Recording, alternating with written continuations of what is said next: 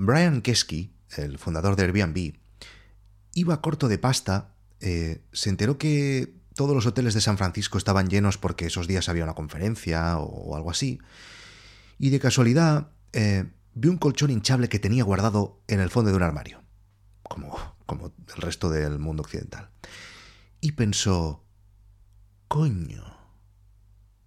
Jan Combe, el fundador de WhatsApp, no sé si se pronuncia Combe, no sé cómo se pronuncia, eh, vivía en Estados Unidos trabajando en Yahoo y nunca conseguía hablar con su padre por teléfono en Ucrania, porque, bueno, pues las comunicaciones eran, bueno, pues de Ucrania. Así que se inventó una sencilla herramienta de mensajes.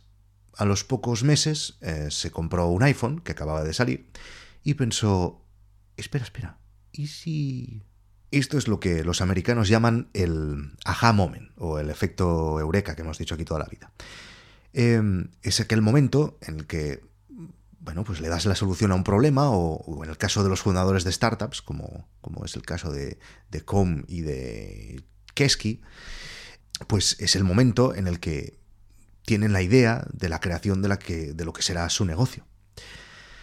Bueno, pues hoy os voy a explicar el mío. Ya, ya os digo ahora que para nada es tan épico ni, ni soluciona para nada ningún problema importante. Sencillamente, como ya dije en el primer capítulo, bueno, pues es una idea que se centra en el sector del entretenimiento y que eh, tengo intención de tirar adelante porque mm, creo que cubre un vacío.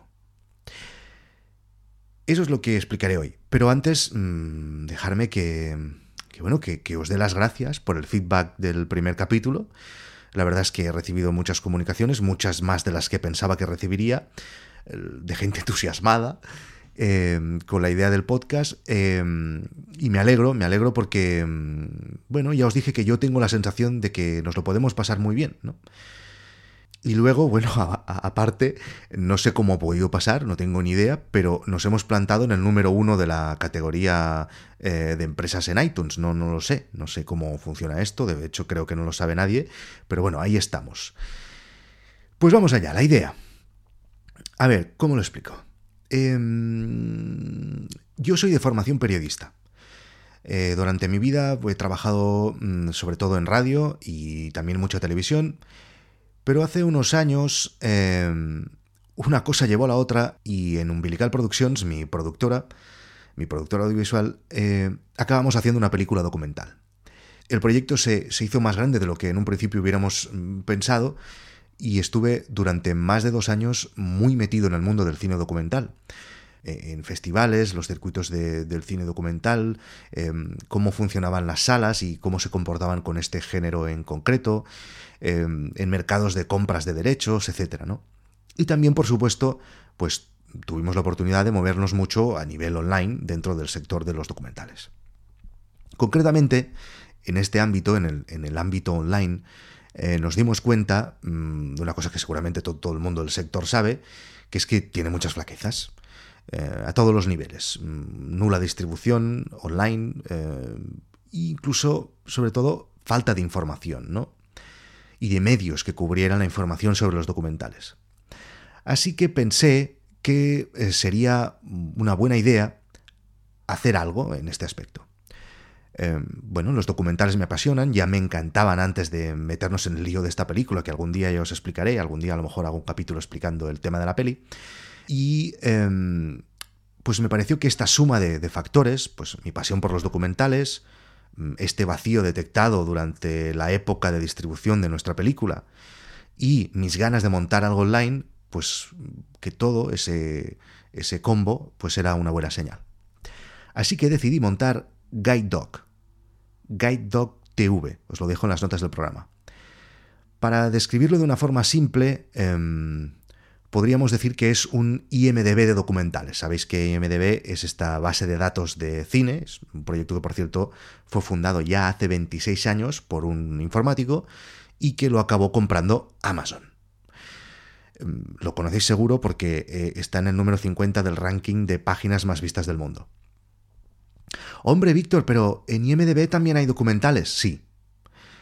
Pero es imposible encontrarlos. La fuerza del cine convencional, mm, la fuerza de los estrenos, hace que mm, si tú eres amante ya no solo del género de cine documental, sino de cualquier otro género, eh, no es que sea difícil encontrarlos, porque hay un buscador y si tú sabes el título, lo pones y lo encuentras, pero es que es difícil descubrirlos. Y ahí es donde empieza Guide Dog TV. Hace unos dos años aproximadamente em, formé un equipo descentralizado, ya os explicaré en algún capítulo próximo todos los detalles de, cómo lo hice. Em, y en un principio me planteé esta idea, eh, que ahora voy a dar más detalles de qué es, eh, como un side project, ¿no? que llaman un proyecto paralelo, porque estos dos últimos años de mi vida he ido como un loco eh, a nivel de trabajo. Y poco a poco, pasito a pasito, acabé montando lo que es ahora guidedoc.tv. ¿Qué es guidedoc.tv? Pues espera, que voy a entrar ahora mismo y así, mientras lo veo, os explico. Podéis entrar vosotros y, como digo, os lo dejo en las notas del programa. Ahora mismo, uh, pues es una web donde em, donde se destacan los estrenos en los cines de los documentales, eh, donde hay las tendencias, em, donde mm, puedes consultar mm, qué está a punto de llegar, qué está a punto de estrenarse, donde puedes consultar los documentales eh, con una puntuación más alta en la historia. Y además, em, tú puedes hacer búsquedas según tus gustos, pues eh, según el género, si te gustan los documentales sobre economía, sobre Star Wars, mm, por años, eh, por países, etc. Además, también hay una sección destinada solo a la gente del, del cine documental y otra a las productoras. Esto es lo que es ahora mismo Guide Dog. Además, esto ya lo explicaré en otro capítulo con, más calma, lo acompañan eh, dos medios más, más todas las redes sociales, en los que cada día eh, ofrecemos eh, noticias mm, del mundo documental.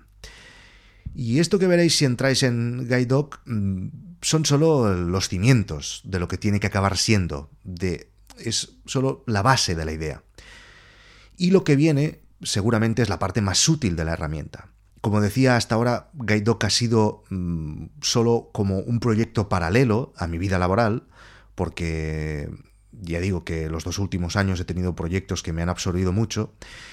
Y ahora, mm, pues, em, por decirlo de alguna manera, se ha producido un cambio en mi vida que, em, ya lo explicaré, que mm, me ha animado a concentrarme en Guide aunque evidentemente tengo otros proyectos importantes, pero Em, la ilusión de Guide y además de hacerlo de esta manera, explicándolo en directo en un podcast, como ya dije en el primer capítulo, mm, pues le añade un, factor de divertimento.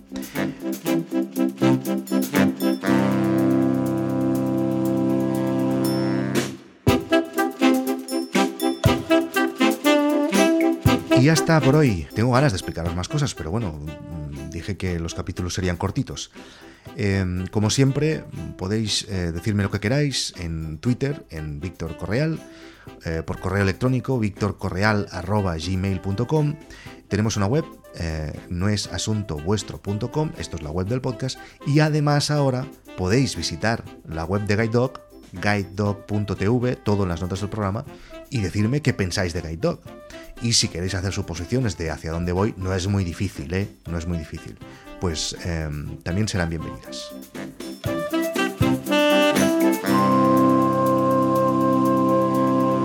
Por cierto que eh, he estado a punto de poner al principio el aha moment de Caresse Crosby, la, la inventora del sujetador. No, pero aún es el segundo capítulo y